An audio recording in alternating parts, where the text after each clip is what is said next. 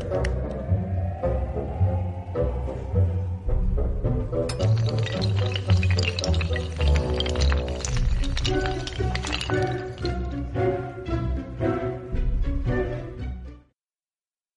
Muy, muy buenas tardes. Aquí estamos de nueva cuenta en su podcast favorito, como ya lo veníamos diciendo, su podcast artesanal, el único artesanal en Spotify. Se regalan dudas. Ah, no es cierto. La taberna de Sócrates. Ay, carajo, me equivoqué de cabina. pues aquí andamos de nueva cuenta. Este, pues Panchito, ¿cómo estás? Bienvenidos todos. ¿Qué tal Manuel? Hola, pues muy bien, aquí estamos tratando de sobrevivir a este periodo de cuarentena forzada. Eh, bienvenidos a todos los que nos escuchan, gracias por acompañarnos una vez más. Estaremos transmitiendo el día de hoy de desde nuestras casas con el objetivo de atender las recomendaciones de gobierno y pues a darle Manuel, aquí estamos una vez más, cuéntame cómo estás. Muy importante, chicos, seguir las, las recomendaciones de nuestras autoridades. Eh, esto, pues, precisamente para evitar la propagación del virus. Eh, precisamente hoy vamos a hablar de algunas circunstancias que acaban de ocurrir en nuestra ciudad capital de Baja California. Y pues vamos a hablar muchos temas relacionados con todo este este enrollo de la cuarentena.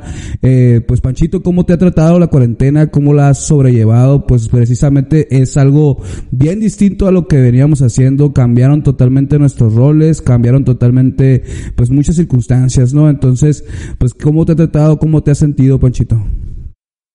Pues fíjate Manuel que hasta el día de hoy justamente la había podido sobrellevar de una manera muy muy adecuada. Creo que soy una persona acostumbrada a estar solo consigo mismo y la verdad es que había aprovechado estos días para pues reponer ahí unas lecturas que tenía pendientes, ver películas que tenía mucho tiempo con ganas de ver. Pero la verdad es que justamente hoy me enteré de un par de noticias que han contribuido un poco a robarme la calma y me han generado ahí un poco de ansiedad. Uh, te cuento, no sé si viste hace rato en mis redes sociales publiqué, me acabo de enterar de que un familiar mío fue encontrado positivo a COVID-19 y que otros familiares van a estar en cuarentena, bueno, no cuarentena porque van a ser 15 días, pero van a estar aislados porque tuvieron contacto directo con este familiar.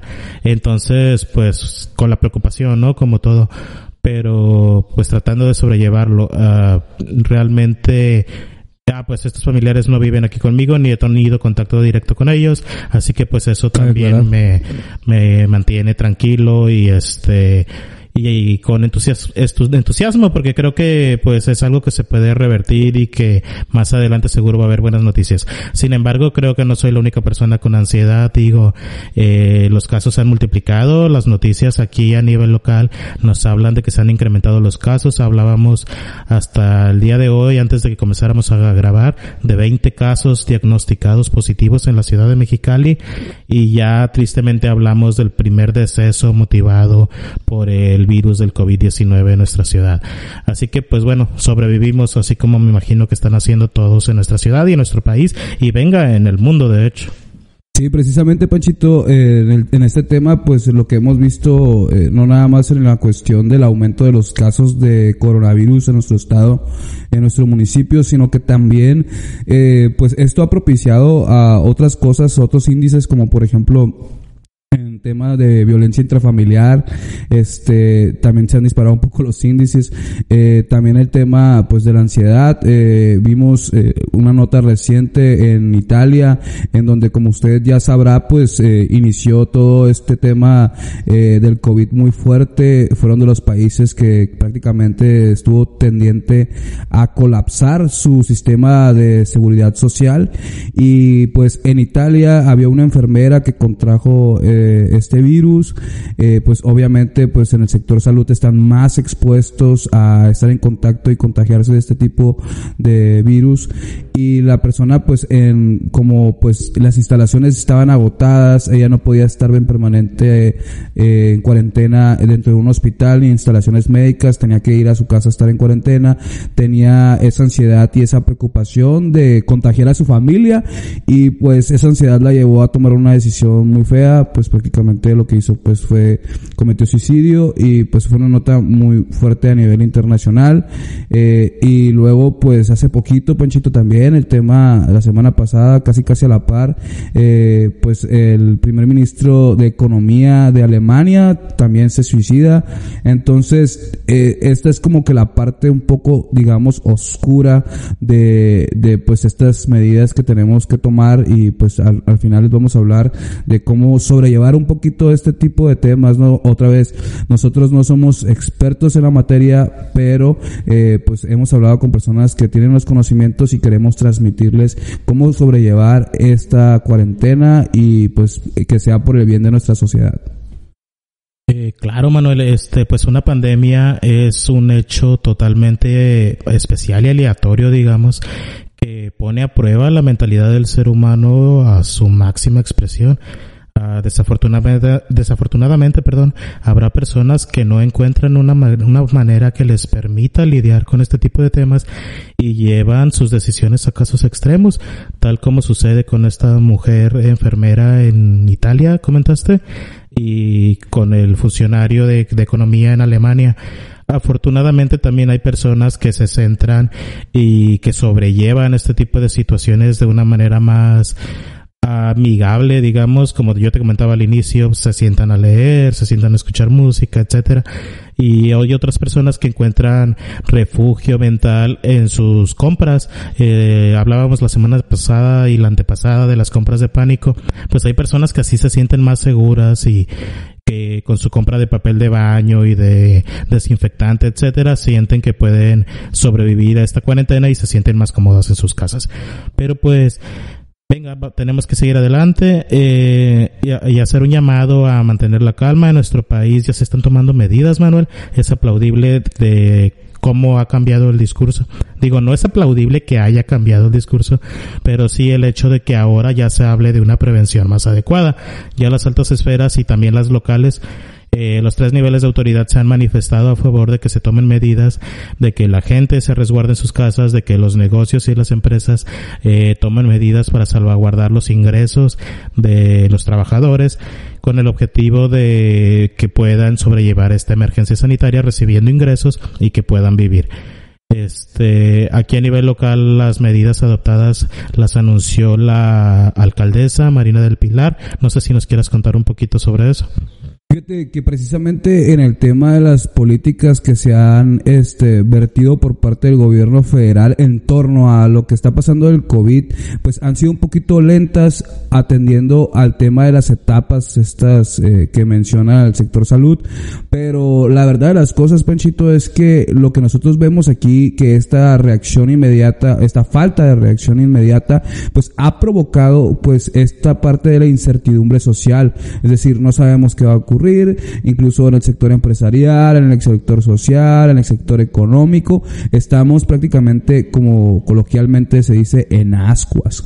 ¿Esto qué quiere decir? Que pues precisamente a raíz de que no hemos tenido un mensaje sólido, eh, concreto en relación a las medidas y las cosas eh, que se tienen que hacer de manera inmediata para poder controlar esta propagación de este virus, este, pues no han sido pues puestas en la mesa por parte del gobierno federal hasta apenas ayer.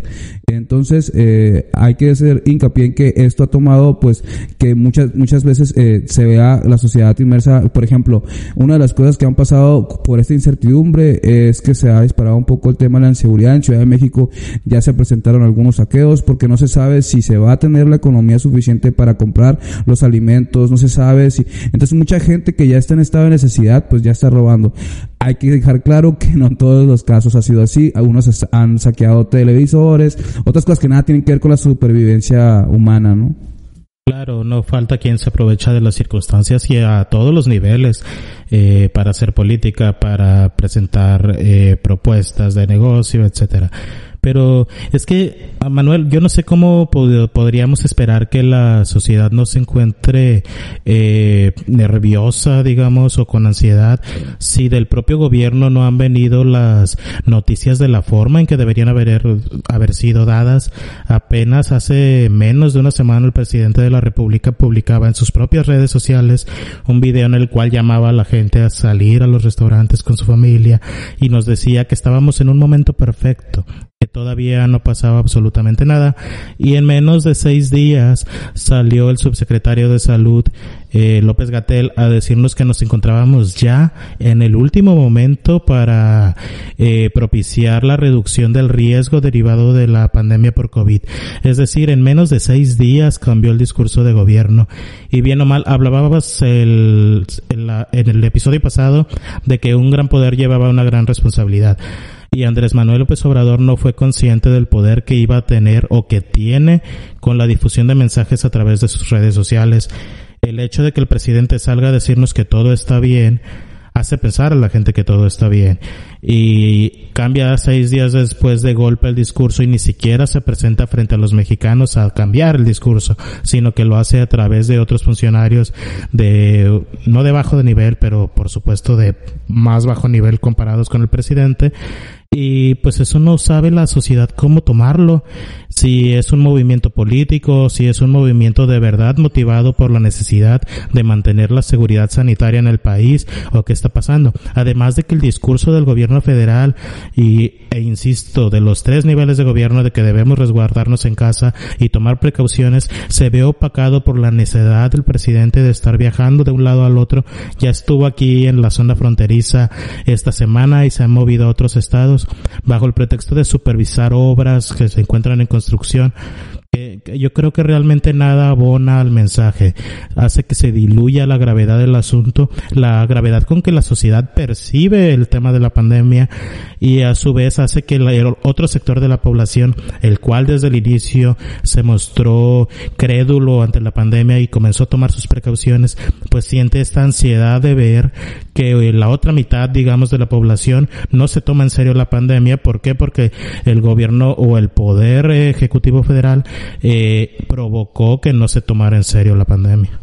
Es que esa responsabilidad va de la mano con ridiculizar un tema tan delicado. O sea, realmente lo que está pasando, o lo que pasó más bien a partir de, de que López Obrador toma esta postura en relación al, al propiamente a, a, las medidas de cuidado eh, en torno a este virus eh, pues vemos que prácticamente pues mucha gente la mayoría de los seguidores en su caso casi todos los seguidores de López Obrador eh, pues ridiculizaban el tema. Incluso eh, pues a mí yo yo tengo que decir o sea yo yo hay, hay veces que tuve que salir y este a la calle por situaciones de trabajo he tratado de reducirlo al máximo y personas eh, ridiculizándote porque traes alguna protección o porque te pones ese desinfectante, o sea, todavía hay personas, Panchito, ahorita a la fecha que no creen esta parte, pero yo creo que esto es el reflejo de la representación que tenemos a nivel federal.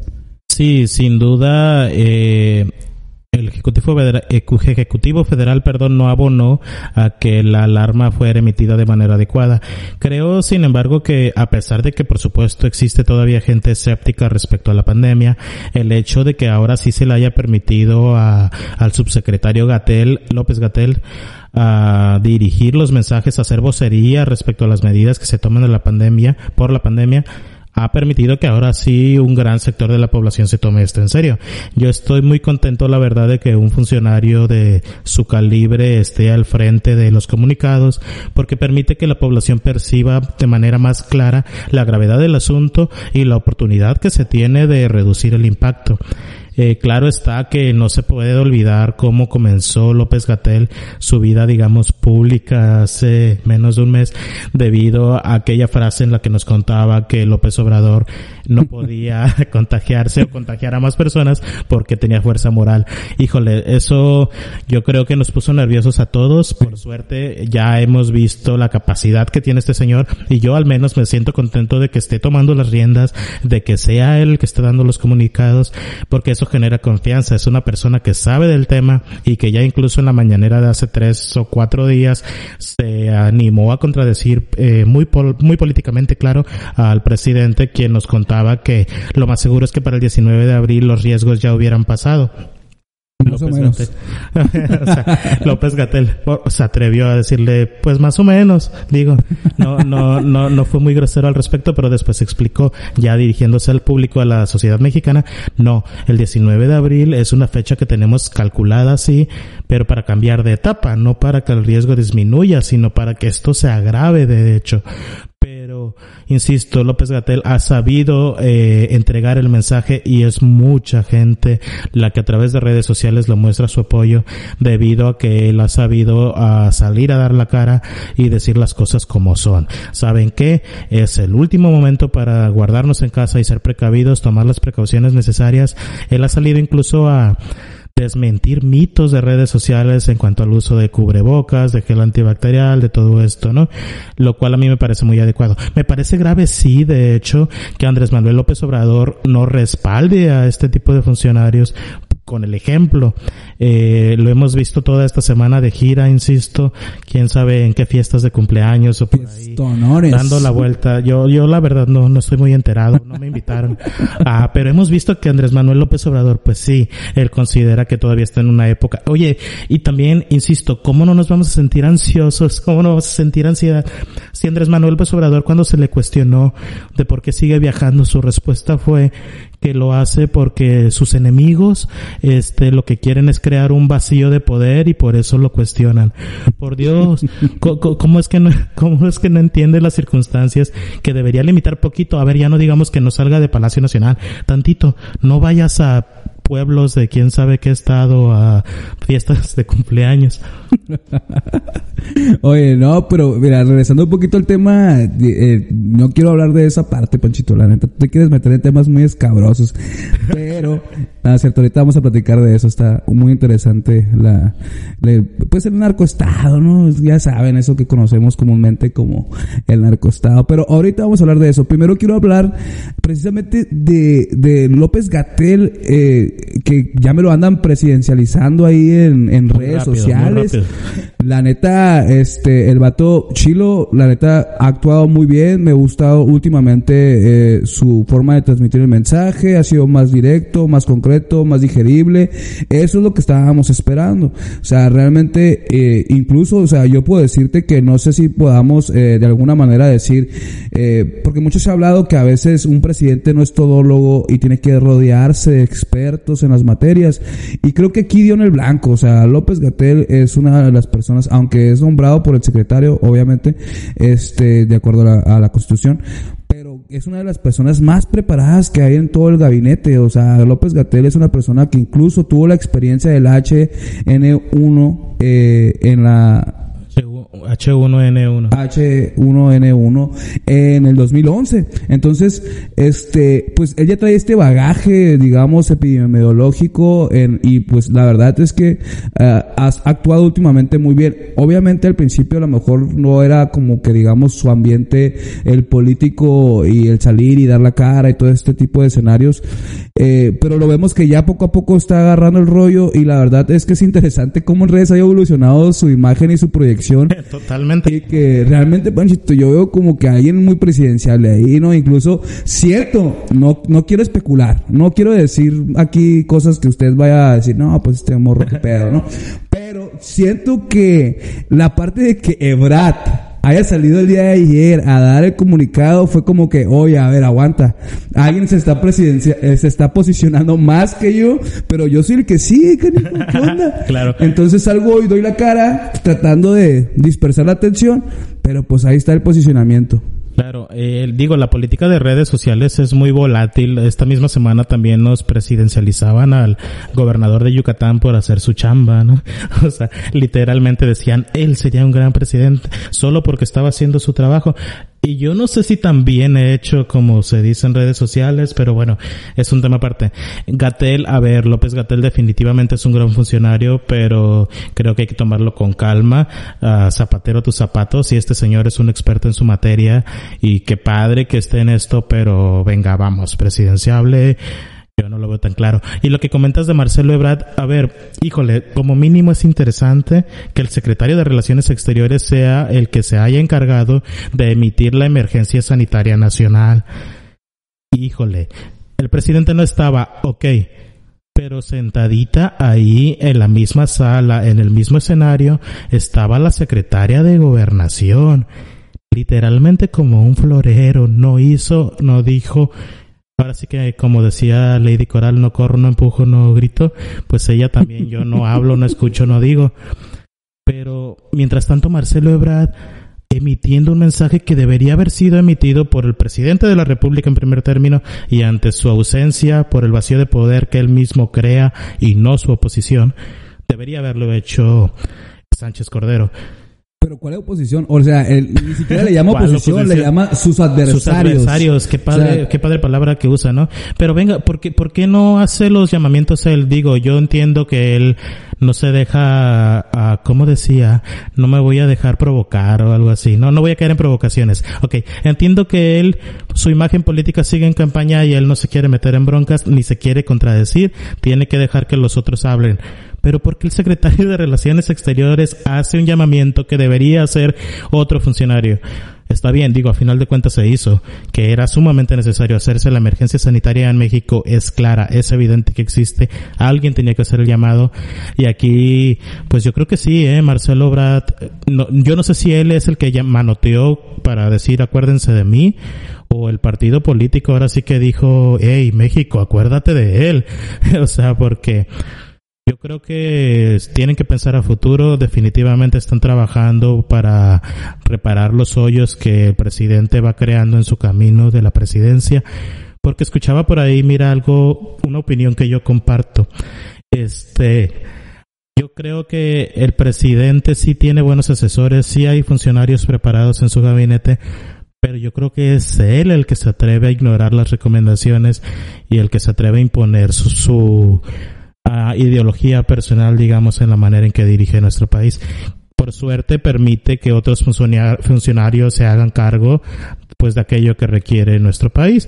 Pero venga, el hecho de que Andrés Manuel López Obrador, y voy a volver al tema aunque no te guste, no tenemos que hablar de la fiesta, no te apures, pero el hecho de que Andrés Manuel siga viajando por todo el país cuando hay una contingencia sanitaria y él debería estar haciendo cargo de las comunicaciones oficiales, eh, respaldado por supuesto de la parte técnica que está perfectamente cubierta por Gatel y no lo hace. Pues sí, digo, al final de cuentas el tema es que él es eh, la persona que se escogió por 30 millones de mexicanos, eh, tanto que lo alardean y realmente que no salga en estas circunstancias donde necesitamos esa figura de poder que es el presidente de la República donde se deposita la representación de todos los ciudadanos, pues qué onda, o sea, la realidad de las cosas es que nosotros esperaríamos, esperaríamos a un presidente que afronte este tipo de situaciones. Qué bueno que esté rodeado por personas que sepan, qué bueno que esté rodeado por muchas personas expertas en diferentes materias, pero la realidad de las cosas es que a ver, o sea, el presidente es él y el, y el que responde a los ciudadanos y el que tiene la representación es él.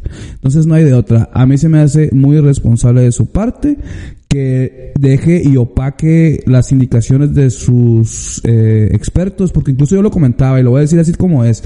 La neta, él es el presidente que por sus estupideces, hace que sus secretarios y sus colaboradores, por más expertos que sean, lumbreras, intelectuales en sus materias, se vean igual de estúpidos que él. Entonces, esa es la situación. Es como una epidemia, es como un virus que hay ahí en el gobierno federal.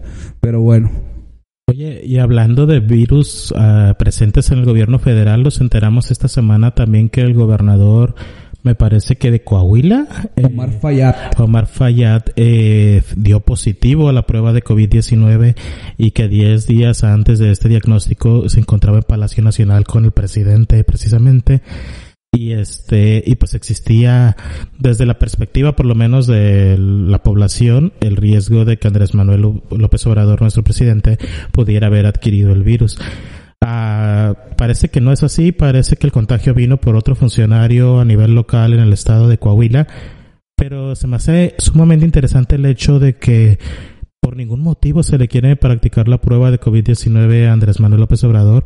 Creo que dar los resultados públicamente pudiera ser riesgoso. Digo, la política tiene sus asegúnes, pero por seguridad debería hacérsela, ¿no? ¿Tú qué opinas? Porque, no sé, si yo supiera que una persona con la que conviví en los últimos 10 días fue diagnosticada positivo, yo quisiera saber, la verdad.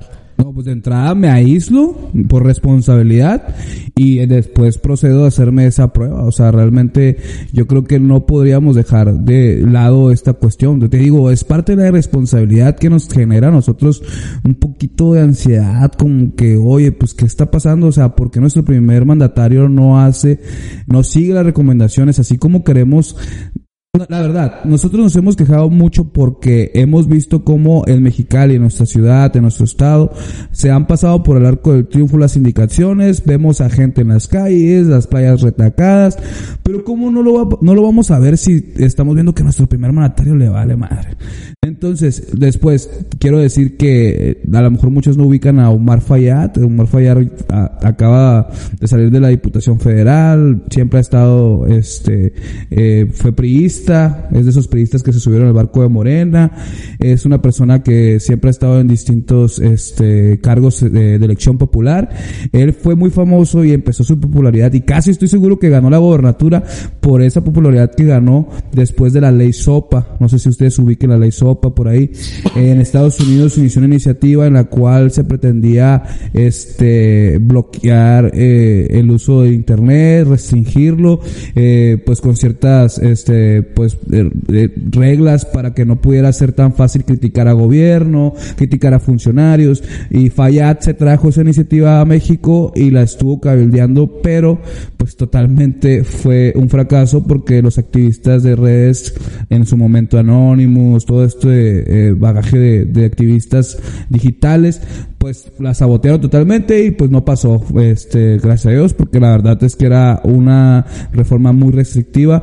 Y después llega este cuate a ser gobernador de Coahuila, eh, y pues ahora eh, lo vemos aquí en este escenario otra vez, este, en el escenario con una noticia pues un poquito más delicada, que es el tema pues de su salud atentada por el coronavirus. Realmente yo creo que esa parte, vuelvo a resaltar el tema de la responsabilidad por parte del de, presidente, pero también vamos a platicar un poquito de lo que hizo el periódico Reforma, Pachito, que tú no me crees todavía, pero es una realidad. Digo, hay, hay, hay imágenes y hay, hay situaciones que quiero platicar, ¿no? Está muy canijo. Claro, hay que, a ver, recordemos que no estamos en una plática para linchar al presidente, no es el objetivo ni del episodio ni de este podcast. Ah, así que sí va a ser muy interesante, Manuel. Fíjate que me lo comentaste ahorita antes de entrar al aire, pero yo no había visto esa noticia, para ser sincero, eh, y me resulta muy interesante. Ahorita lo comentas para nuestros escuchas. Ah, pero creo que, híjole, también quiero comentar esto. Yo no me acordaba, fíjate que Fayad se había traído la propuesta de la democratización del Internet a México. Qué interesante, mira, de lo que uno se acuerda en este tipo de episodios. Y hablando de gobernadores, también quisiera antes de entrar a esto que comentabas, eh, aquí a nivel local, Jaime, eh, Jaime Bonilla, ¿verdad? Se llama. el gobernador Bonilla, este, creo que ha manejado de una manera adecuada la emisión de información respecto al coronavirus y incluso, e incluso, perdón, quisiera hasta aplaudirle porque a pesar de que es del mismo partido político que el gobernador de Puebla, del estado de Puebla, eh, se atrevió a criticar aquella frase que se aventó Barbosa, ¿no? De que los pobres no se contagian de coronavirus. Jaime Bonilla, a pesar de que son del mismo partido político, se atrevió a calificar de estúpido, de tonto, algo así, esa expresión, lo cual es aplaudible. Pero venga Manuel, cuéntanos, porque yo no vi la noticia, yo no sé qué pasó, así que tú me vas a enterar a mí, a los escuchas, de qué fue lo que hizo el periódico Reforma. Sí, pues lo que pasa es que ya el presidente pues anda de gira, en su regreso de gira a Ciudad de México pues por ahí este hubo un reportero que quiso este bueno, no fue el reportero, fue una persona que iba acompañada de ese reportero, el reportero es de Reforma, estuvo unos días antes en la mañanera, se identificó como reportero del Reforma, después lleva él y con otra persona quieren hacerle como extraoficialmente la prueba de la temperatura en un aeropuerto, eh, habiendo ya pasado un filtro de seguridad, eh, le quieren tomar la, la, temperatura con un este termómetro digital que al parecer pues ya venía un poco este pues alterado. Eh, ese, ese tipo de termómetros cuando se toma la temperatura pues puede ser eh, a distancia y cuando se toma la temperatura en dado caso de que tú salgas eh, desproporcionalizado, eh, desproporcionado, perdón, eh, en tu temperatura, pues te marca en rojo. Entonces prácticamente ya estaba listo para que marcara en rojo y que pues que de ahí saliera una nota amarillista. Qué poca madre. Entonces, digo, ese, ese, eso, ese parece el escenario, ¿no? La consecuencia de lo que esperaban de hacer ese tipo de montaje. Incluso lo comentó la mañanera, eh, ese montaje, eh, realmente no se pasa en el lanza. O sea, está bien, o sea, no, no, no es como que, no es, eh, hay que aclararlo y lo dijiste muy bien tú, o sea, nosotros no somos, eh, no somos anti-AMLO, o sea, somos anti todo lo que se haga mal.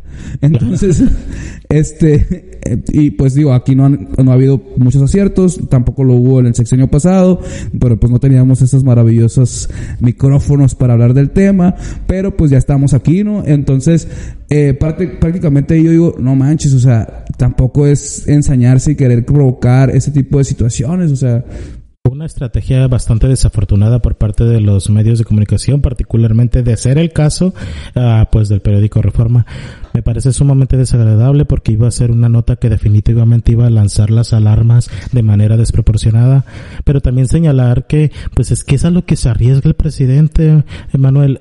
¿Estás de acuerdo que si se hubiera hecho la prueba a raíz de lo que pasó con Omar Fayad y hubiera dado resultados, hubiera dicho no, no tengo coronavirus, punto, no pasa nada.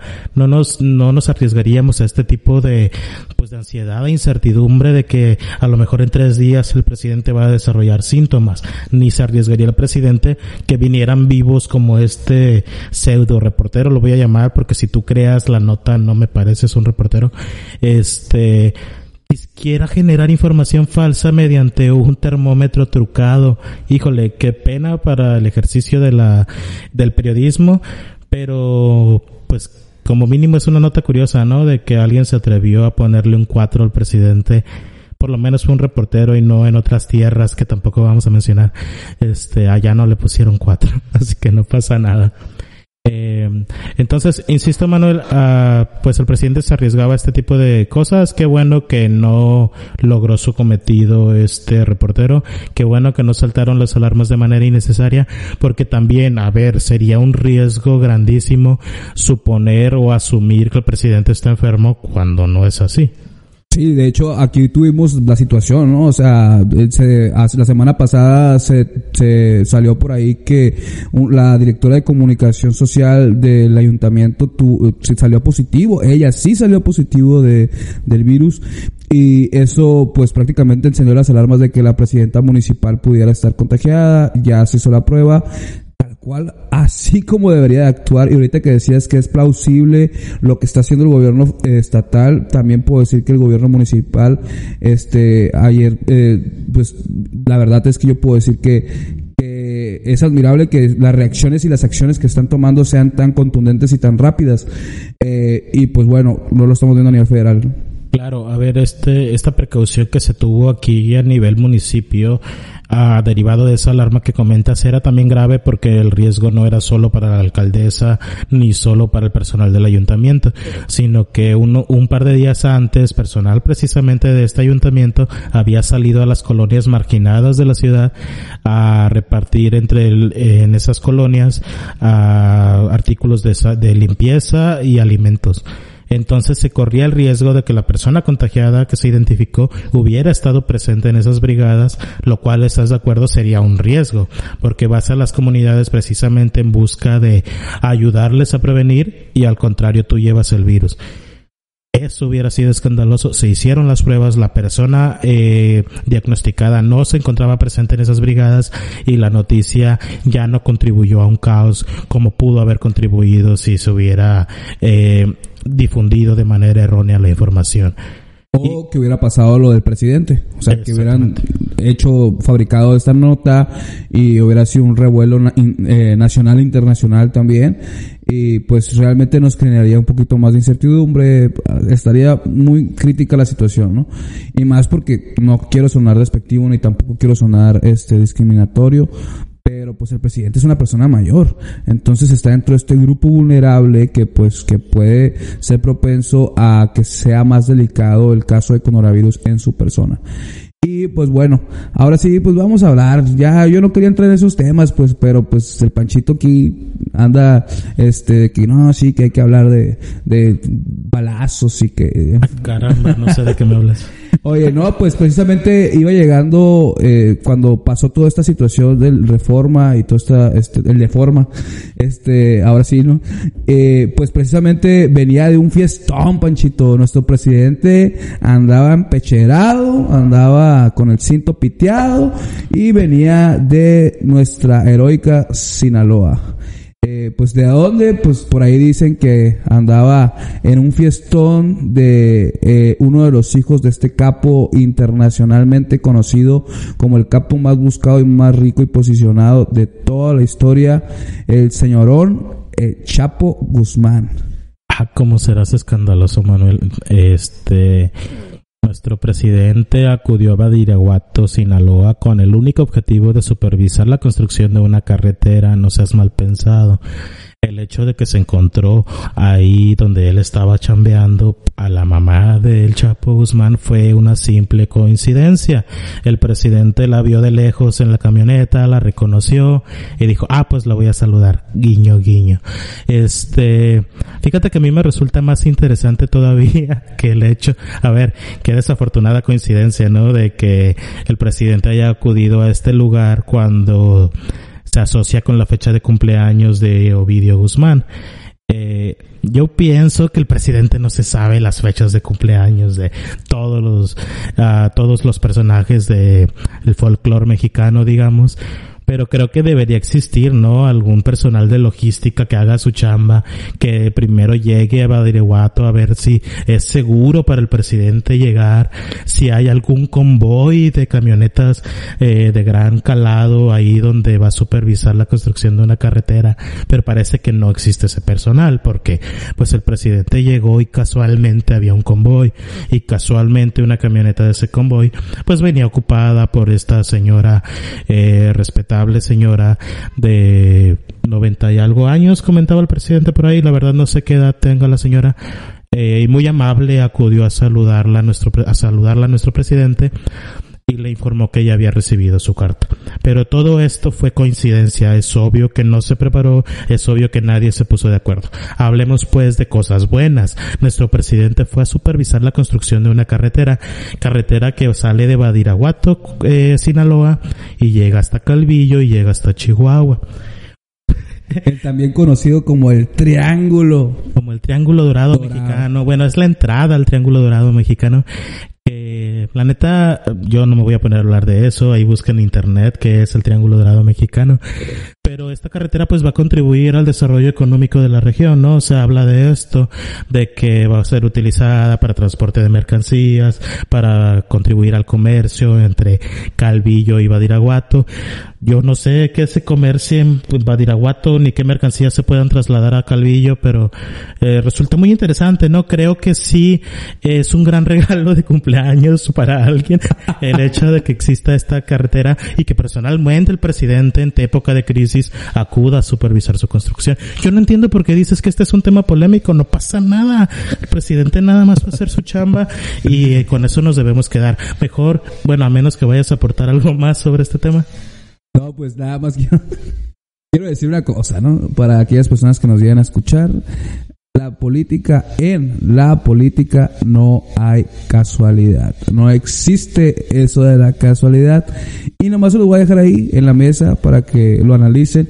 Y quiero decir otra cosa. O sea, realmente, fíjate la historia que me acabas de, fabricar, Pachito. Me imagino el presidente llega, sí, vengo aquí a supervisar la obra de esta carretera que va a dejar millones y millones de pesos en el comercio más grande que tiene México, que es el narcotráfico. Y luego dice, bueno, pues voy a, voy a, a seguir caminando por aquí, a ver qué me encuentro. Y, ah, mira, pues ahí está una carretita de tacos, me echo un taquito. Ah, resulta que es el cumpleaños de Ovidio, ahí está la, mamá, la abuelita de Ovidio. Y ah, pues bueno, lo voy a saludar y decirle que ya recibí su carta, porque pues precisamente ahí ya se vio que pues tiene una comunicación muy íntima con la mamá del Chapo. Entonces, digo, yo no quiero, a, a mí me pareció muy interesante la nota esta, no me acuerdo si fue de New York Times o de otro eh, este, estadounidense, donde establecen, eh, dicen que el presidente eh, rompió los, los, los protocolos de seguridad sobre la sana distancia en muchos sentidos porque pues precisamente pues llega eh, aquí con, con la mamá del capo y de los capos eh, pues actualmente más buscados este pues eh, uno que ya está recluido pero los hijos que se, se, se dice que son los herederos de pues de todo este cartel. Y pues cómo no verlo de una manera pues híjole uh, pues temerosa este tipo de acciones Claro, en más de una, en más de un sentido, como dice esta nota, creo que fue del Washington Post, no me hagas mucho caso, eh, en más de una manera el presidente rompió su sana distancia, porque aparte de todo, pues saludó de mano a la señora. Y debería mantener, creo yo, el gobierno federal su sana distancia también con este tipo de personajes.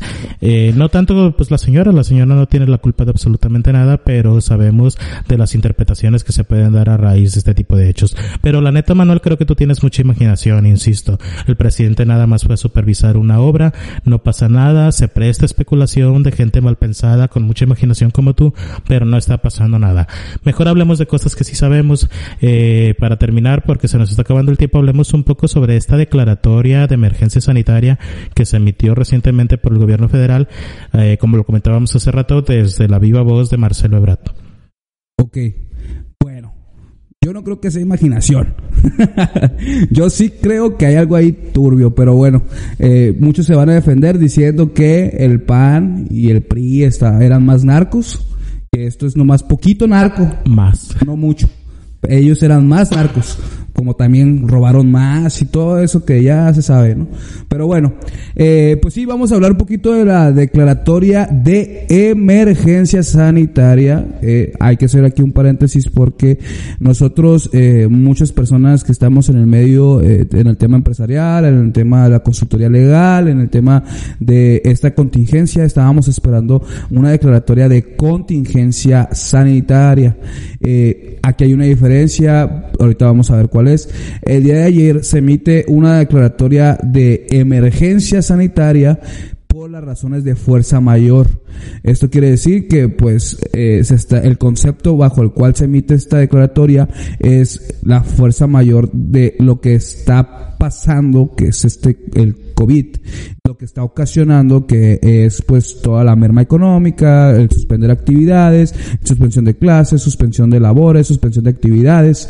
Entonces, este, eh, se, se, se, emite esta declaratoria y pues a partir del día de hoy sale publicada en el diario oficial de la federación, mañana surte sus efectos, es decir que todas las actividades eh, empresariales, comerciales quedan suspendidas hasta nuevo aviso y específicamente hay una lista que anda por ahí circulando que son aquellas actividades esenciales como por ejemplo y por nombrar algunas no voy a nombrar todas porque no tengo la lista a la mano pero el tema de las farmacias por el tema de los medicamentos eh, las clínicas y hospitales eh, lugares donde vendan alimentos abarrotes mercados eh, no van a tener la suspensión de actividades y otras que no sean esenciales pues sí van a tener que recurrir a la suspensión de actividades.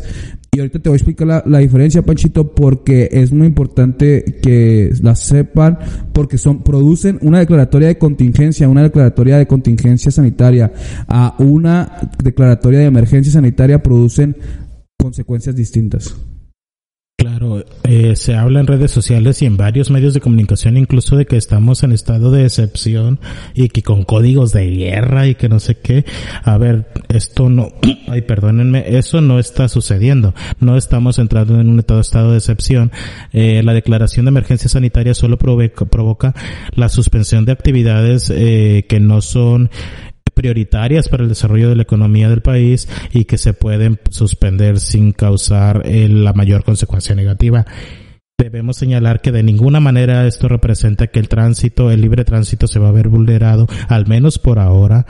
Sin embargo, considero que la recomendación sí es esa, de todas maneras deberíamos permanecer en nuestras casas.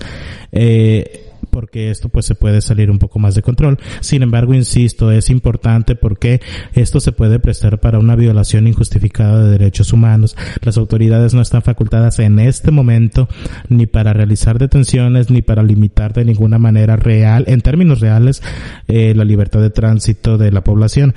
Sin embargo, yo confío, Manuel, en que la sociedad mexicana va a tomar las cosas como son. Si de por sí comenzamos a ser percavidos cuando el gobierno no se estaba tomando en serio esto, ahora que el gobierno ya está poniendo su granito, ya está haciendo llamados de emergencia, quiero pensar que la comunidad de todas maneras pues se va a guardar en sus casas y va a salir lo menos posible. Hay eventualidades por las que se tiene que salir, ni hablar, hay que hacerlo. No corremos un riesgo de detención ni nada, ni nada por el estilo. Sin embargo, insisto una vez más, la recomendación es quedarse en casa.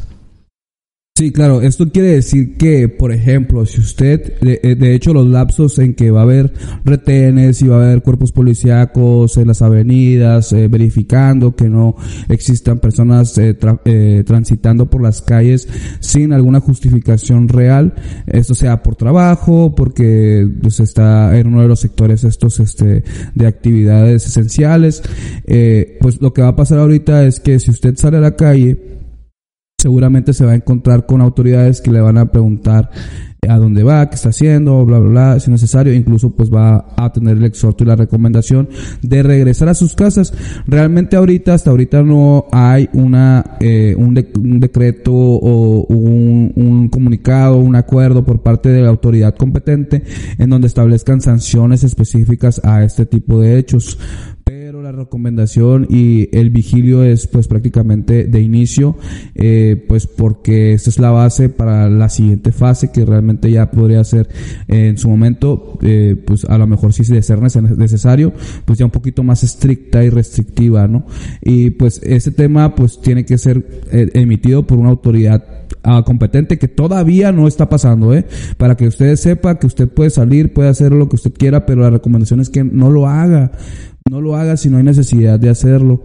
Entonces con esto va a ayudar a que la curva de crecimiento de la propagación se aplane y que esto pueda terminar más rápido. Todos queremos que esta cuarentena ya concluya, que eh, se controle el tema del esparcimiento del COVID y que podamos recuperar nuestras vidas normales y regresar a la actividad económica y pues toda esta parte, ¿no? Porque de hecho ahorita lo explico, Panchito, para que quede clara esta parte económica. Pues si quieres de una vez comentarlo, Manuel, porque el tiempo está a punto de concluir y vamos a tener que cerrar. Bueno, rápidamente nada más, eh, si nosotros hubiéramos tenido por parte de la autoridad responsable una declaratoria de contingencia, contingencia sanitaria, los patrones, las empresas tendrían la única obligación de suspender la relación laboral y pagar una indemnización de un día de salario mínimo por cada día que se suspendiera y esa obligación sería hasta 30 días.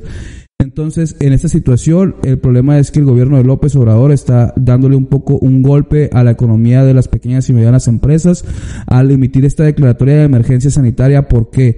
Porque al emitirla por la, bajo la causal de fuerza mayor, se, eh, pues prácticamente se actualiza un, una situación distinta a la de una contingencia y esto hace que como patrón tenga otra obligación adicional, que es solicitar la suspensión ante la Junta y que la, la Junta autorice la suspensión de la relación laboral y de actividades de su empresa.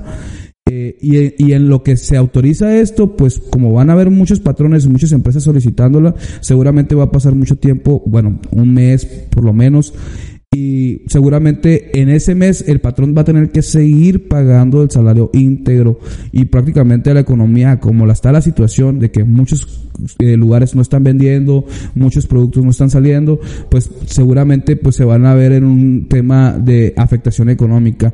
La verdad, yo creo que aquí fue una estrategia de gobierno federal para poder tener un mes o dos de ventaja eh, para no alarmar a la sociedad, para no pegarle a la economía de las pequeñas de los de las personas, eh, específicamente de aquellos eh, que laboran en empresas eh, pymes, pequeñas y medianas, pero esto en sacrificio de algunas empresas. Realmente yo creo que el gobierno federal sabe que esto es prácticamente sacrificar en un porcentaje muy considerable a las pequeñas y medianas empresas que representan el 55% del Producto Interno Bruto, representan el 70% de los empleos a nivel nacional y pues prácticamente representan eh, una gran, una gran eh, fortaleza económica para nuestro país.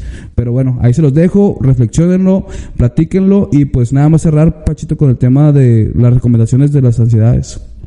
Sí, claro, este, pues muy importante lo que nos comentas, Manuel, porque es una de las incertidumbres precisamente, algo de lo que genera ansiedad entre la comunidad, no saber qué va a pasar con sus empleos, con sus ingresos económicos, porque no va a ser sencillo para un país como México, en que gran parte de su economía se basa en la informalidad, este, o en el salario mínimo incluso, el sobrellevar esta pandemia en términos económicos. Eh, pues por mi parte es todo. Voy a cerrar precisamente haciéndoles un llamado a que mantengamos la calma, que no contribuyamos al aumento de la ansiedad y la incertidumbre entre nosotros mismos y con las recomendaciones necesarias, ¿no? Para que eh, pues nos pongamos a leer en casa, ver películas que tengamos pendientes, no dejemos que pensamientos negativos se apoderen de nuestras cabezas porque eso en nada nos va a ayudar para sobrellevar esta crisis sanitaria que estamos atravesando. Hay muchas cosas que hacer, ponernos a limpiar, eh, ver videos en YouTube, escuchar la taberna de Sócrates en Spotify, etcétera. Así que por mi parte es todo, Manuel. Te dejo para que hagas también las recomendaciones que tú puedas contribuir al respecto. Y les recuerdo que pueden escucharnos en Spotify, en iTunes, a través de Apple Podcast, en nuestra página de internet www.tabernadesocrates.com y a partir de este episodio nos pueden escuchar también en Google Podcast. Para hacerlo basta con que busquen eh, pues en Google uh, Podcast Taberna de Sócrates y podrán reproducir nuestros episodios directamente desde su explorador. Me despido, muchas gracias, Manuel.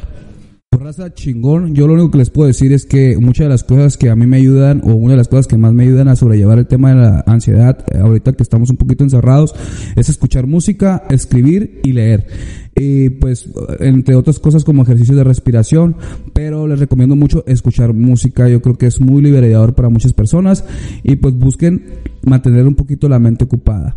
Entonces yo me despido, muchas gracias, chingón todos, eh, denle ahí follow al canal de Spotify, eh, denle follow a, a, todas las redes que tenemos eh, en Instagram, perdón, no, no es cierto, en Instagram todavía no, pues ya casi, este en Facebook. Y pues síganos, escúchenos. Y aquí nos vemos la siguiente semana. Chingón raza, nos vemos. Bye.